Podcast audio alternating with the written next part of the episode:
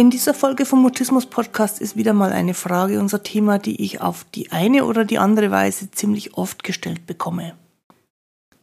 Es geht dabei immer um Diagnosen, die scheinbar nötig sind, weil mit den Jahren immer mehr und immer unterschiedlichere Symptome beobachtet werden. Und irgendwann fragt man sich dann, was von alledem gehört eigentlich zum selektiven Mutismus und was ist etwas völlig anderes? Ich möchte es aber auch noch aus einer anderen Perspektive anschauen, und zwar mit der Fragestellung, wie entscheidend ist denn eigentlich das medizinische Fachwort, also das, was man dann als die Diagnose bezeichnet?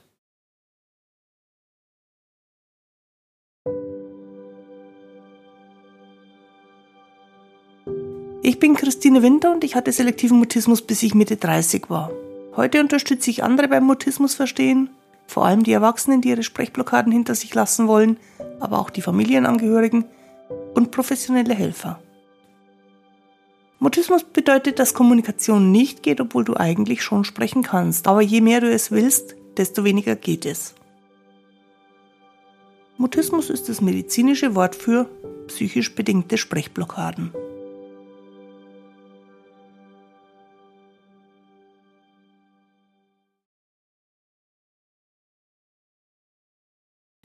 Grüß dich und schön, dass du da bist. In dieser Folge vom Mutismus Podcast steht eine Frage zu unterschiedlichen Diagnosen im Mittelpunkt. Und daraus ergibt sich dann ein Exkurs über die Frage, was Diagnose denn eigentlich bedeutet. Und daraus wiederum ergibt sich die Frage, wenn es keine festgeschriebenen Diagnoserichtlinien gäbe. Los geht's, lass uns über Sprechblockaden reden.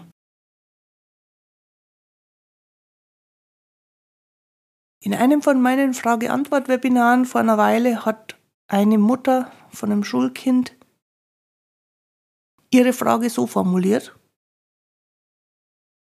Endlich hat auch das Verhalten von meiner Tochter in der Schule einen Namen, und zwar ADHS.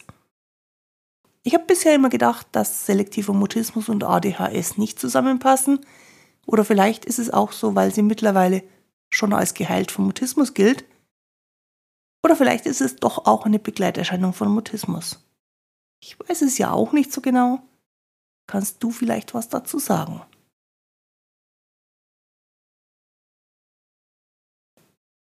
Die Frage finde ich interessant genug, dass wir darüber eine ganze Folge machen können. Und ich kann verstehen, dass man als Eltern, als Mutter oder auch als Betroffene, als Betroffener erleichtert ist, wenn Verhalten, das auffällig ist, einen Namen kriegt. In dem Beispielfall ist der neue Name, der jetzt da aufgetaucht ist, ADHS.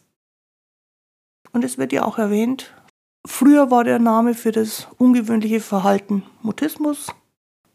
Da scheint jetzt eine Besserung da zu sein. Und trotzdem steht auch die Frage im Raum, hängt das denn nicht irgendwie zusammen? Jetzt wird das ursprünglich mutistische Mädchen so behandelt werden, wie man halt jemanden mit ADHS behandelt. Und beim Behandeln denke ich sowohl an therapeutische Behandlung als auch an die Behandlung in der Schulklasse durch den Lehrer, durch die anderen Schüler. Und ich bin dann manchmal ein bisschen irritiert, weil die Person bleibt die gleiche, und das, was jetzt den neuen Namen gekriegt hat, war vorher auch schon da.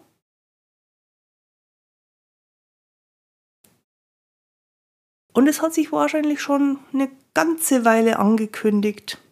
Vielleicht auch in der Zeit, als Mutismus noch als Thema im Vordergrund gestanden ist. Vielleicht kommt auch daher die Frage der Mutter, ob das nicht doch noch irgendwie mit Mutismus zusammenhängt. Und ich finde, die Frage ist sehr berechtigt.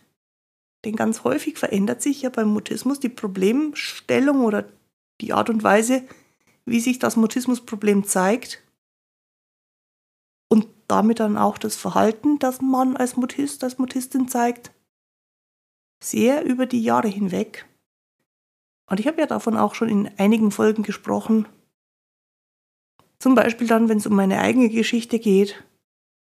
Oder auch, wenn ich immer wieder darauf hinweise, dass es für mich auch beim Beantworten von Fragen sehr darauf ankommt, über welches Lebensalter wir denn gerade sprechen.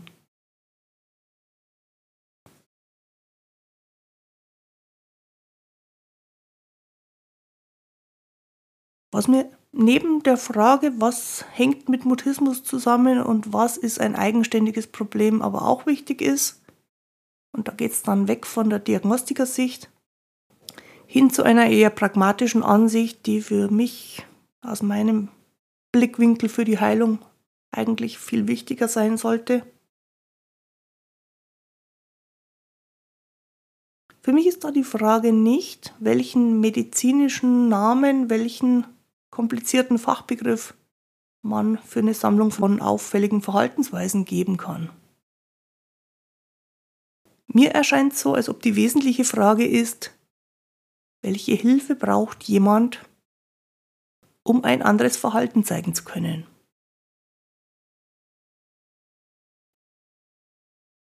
Denn welchen Namen wir einem Problem geben, ist für die Lösung des Problems weniger entscheidend, als welche Veränderungen wir ausprobieren.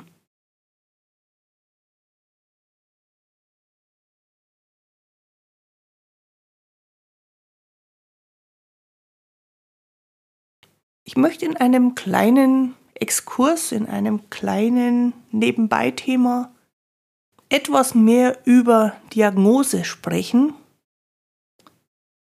weil wir immerzu das Wort Diagnose verwenden. Ich selber natürlich auch sehr häufig. Und aber, weil das ein medizinischer Fachbegriff ist, vielleicht nicht das gleiche meinen. Im medizinischen Sprachgebrauch wird eine Diagnose als eine Zusammenfassung von beobachtbaren Auffälligkeiten verstanden. Diese Auffälligkeiten das sind die sogenannten Symptome. Und die Diagnose ist, wenn man so will, ein Überbegriff für bestimmte Symptome, die gleichzeitig da sind.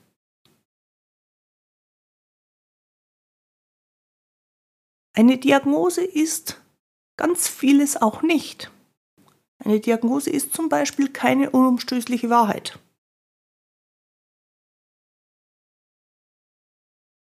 Es gibt relativ viele beobachtbare Auffälligkeiten,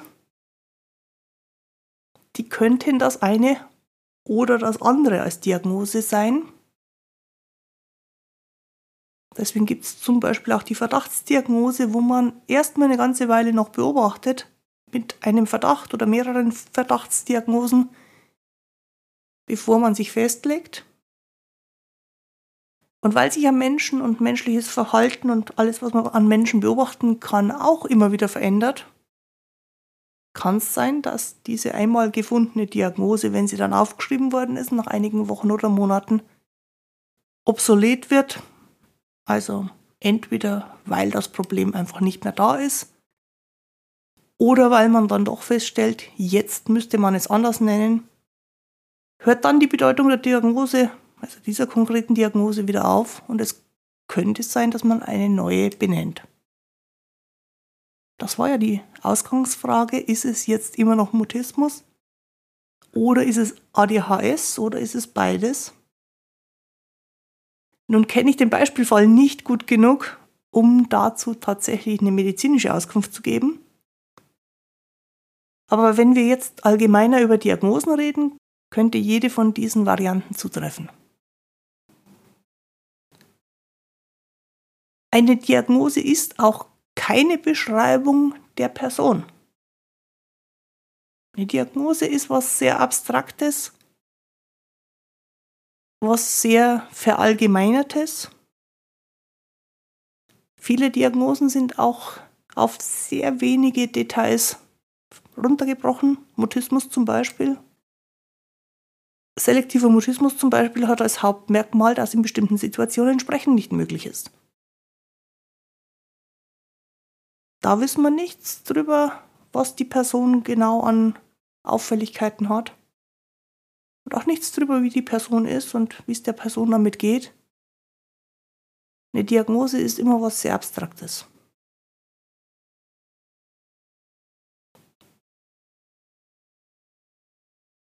Und gerade wenn man mit mehreren Diagnostikern oder medizinisch tätigen Menschen auf das gleiche Problem schaut, kann es sein, dass eine Diagnose auch nur der momentane Ausdruck von der Ansicht eines einzelnen Diagnostikers, Arztes, Therapeuten, Psychiater im Rahmen seiner Erfahrung und seines Ausbildungswissens ist.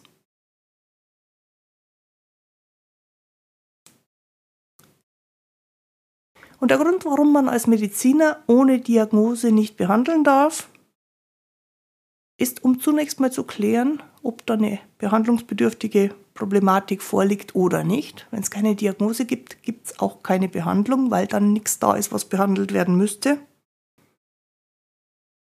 Und der Grund, warum es ganz konkrete Sammlungen von Diagnosen gibt, ist, dass man damit Krankheiten zu Gruppen zusammenfassen kann und mit Schlüsselnummern versehen kann und statistisch erfassen kann.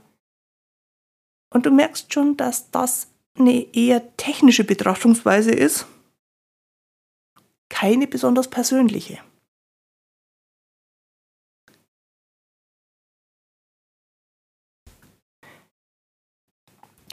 Wenn man es genau nimmt, ist so eine Diagnose die Ansicht von einem Diagnostiker, einem Behandler für diesen Moment, in dem die Diagnose genannt wird, in dem sie formuliert wird. Und je nachdem, was der Diagnostiker, die Diagnostikerin beobachtet, kann zum Beispiel aus dieser Sicht betrachtet ADHS im Vordergrund stehen und Mutismus untergeordnet sein. Oder es geht gar nicht um ADHS, sondern um ADS. Und Mutismus ist untergeordnet oder umgekehrt. Mutismus steht im Vordergrund und es gibt auch noch Dinge, die auf ADS, ADHS, irgendeine andere Diagnose hindeuten können.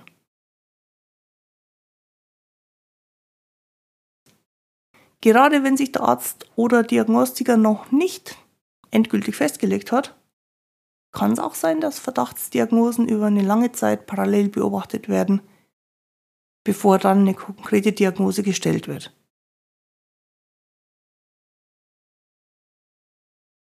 Und bis sich die Diagnostikerin, bis sich der Diagnostiker festgelegt hat, ist als Diagnose aus einer Handvoll Möglichkeiten heraus vielleicht eins davon oder vielleicht auch keins davon möglich.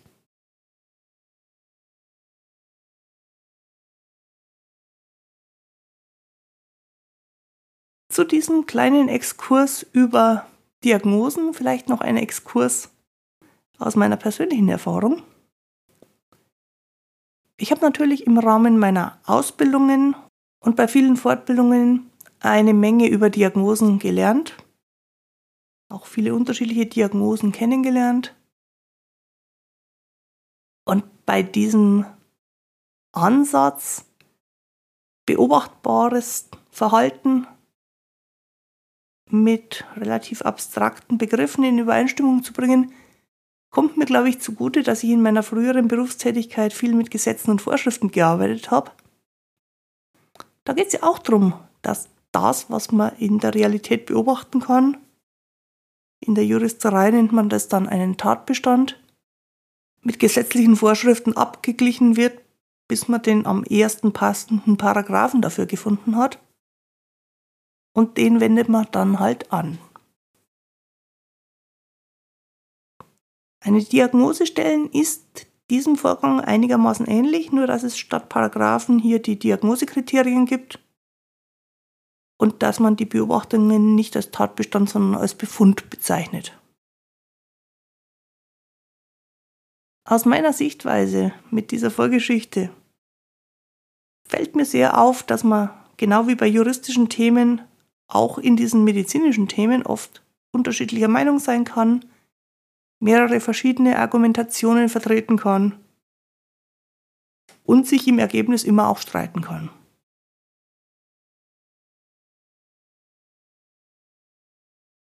Aber lass uns mal zurück zur eigentlichen Frage kommen. die war ja kurz gesagt, dass es ursprünglich als Namen für die Problematik, die das Mädchen hat, die Diagnose Mutismus gab und dass nun neu von ADHS die Rede ist.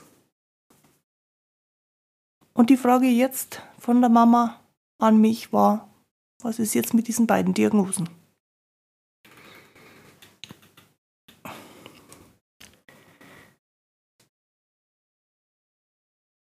Die Antwort, die ich im Webinar gegeben habe, hat, glaube ich, wenn ich mich recht erinnere, damit angefangen, dass ich gesagt habe, mal angenommen, es gäbe überhaupt keinen Diagnosekatalog und keine Liste von Kriterien, von Befunden, die man da abgleichen muss. Was wäre denn dann? Wenn es gar nicht um die Diagnose ginge.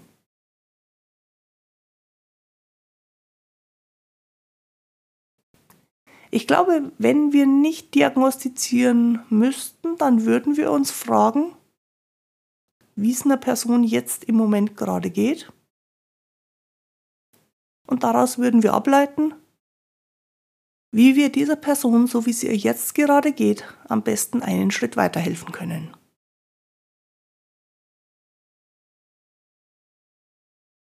Und meine Vermutung ist, dann wäre uns auch völlig klar, dass das am nächsten Tag oder eine Woche später oder in einer anderen Situation oder mit einem anderen Ausgangszustand wieder völlig anders sein könnte als jetzt gerade im Moment.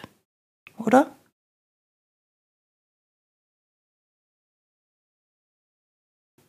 Die Vermutung von mir ist, wenn wir nicht so sehr auf die festgeschriebene Diagnose fixiert werden, würden wir genau da helfen, wo es jetzt gerade am meisten Sinn macht.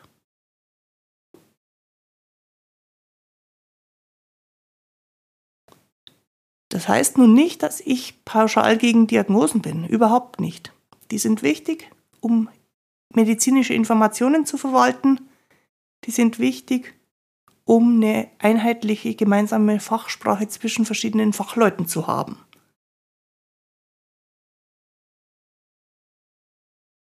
Für den Arzt und für die Heilhilfsberufe, die mit ihm zusammenarbeiten, also die Logopäden oder die Ergotherapeuten.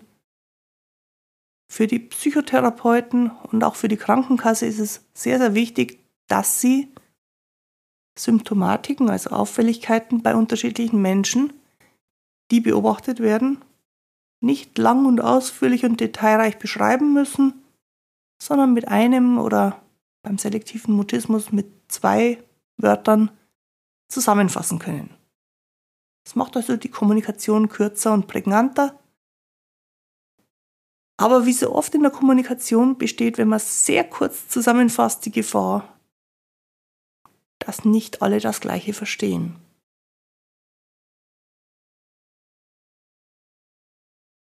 Wenn wir uns also unterhalten, als medizinische Laien, als Betroffene, als Eltern, Familienangehörige, als Interessierte, die einfach nur verstehen wollen, was selektiver Mutismus eigentlich ist, sind diese zwei Wörter eher nicht so hilfreich.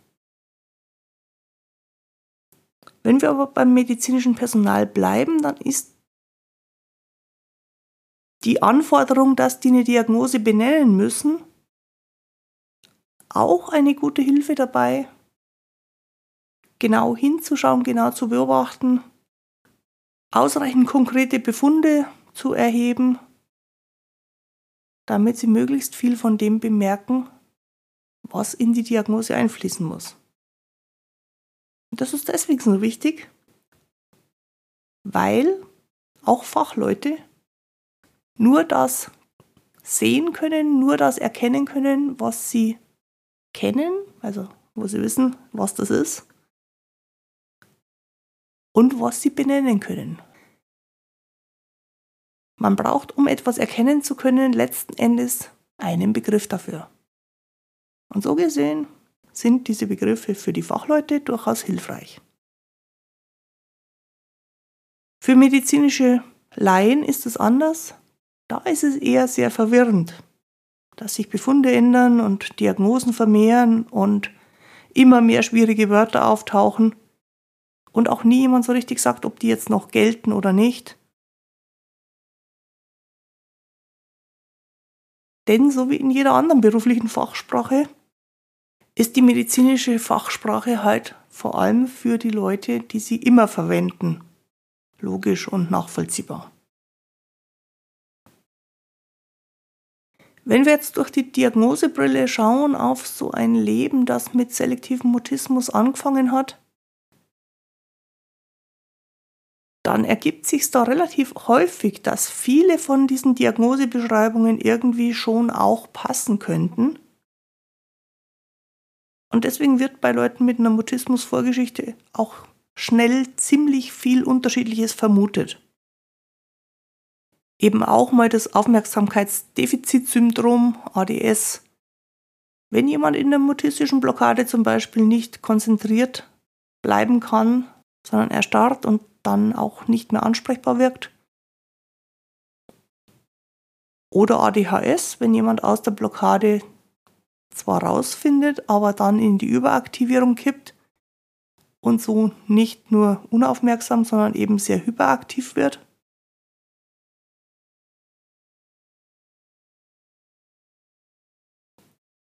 Oder man erkennt Aspekte der recht breiten Sammlung von Autismus-Spektrum-Störungsauffälligkeiten, die man mit den Buchstaben ASS abkürzt und von denen vieles den Mutismus-Auffälligkeiten recht ähnlich sein kann, aber im Detail doch deutlich anders ist.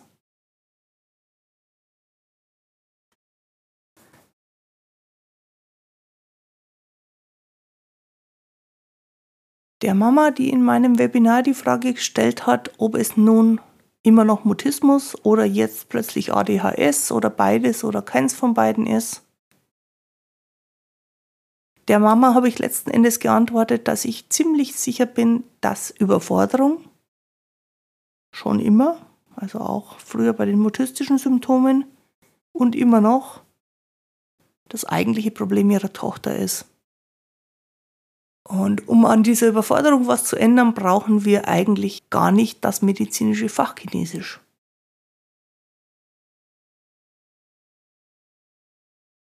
Im Grunde glaube ich, reicht da der gesunde Menschenverstand. Und der ist von Moment zu Moment immer wieder neu vorhanden. Wenn man erkennt, dass die Hilflosigkeit so groß wird, dass das Kind damit nicht mehr klarkommt, dann wird man wahrscheinlich beobachten können, dass das Verhalten entweder in eine Überaktivität oder in eine Erstarrung übergeht. Und dann ist es nur logisch, dass man dem Mädchen in der Situation aus der Hilflosigkeit heraushilft und die Überforderung reduziert.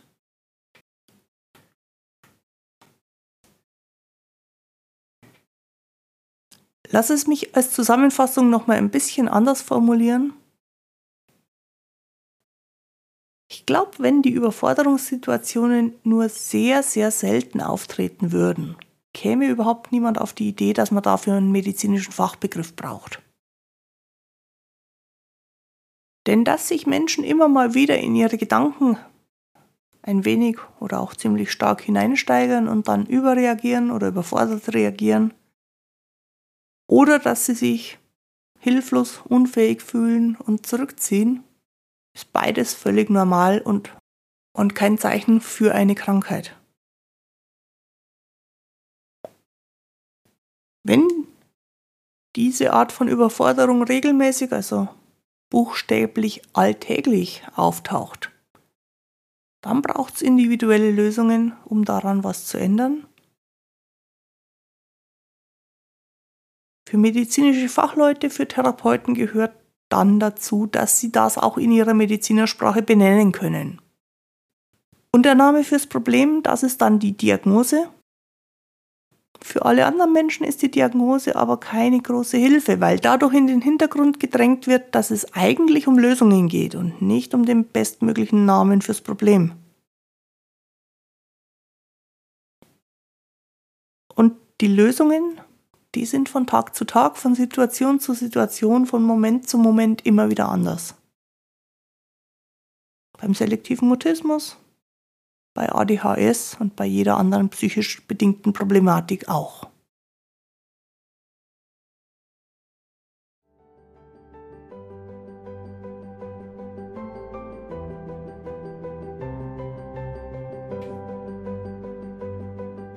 Die heutige Folge findest du auch wieder auf der Internetseite christinewinter.de-mutismus-podcast.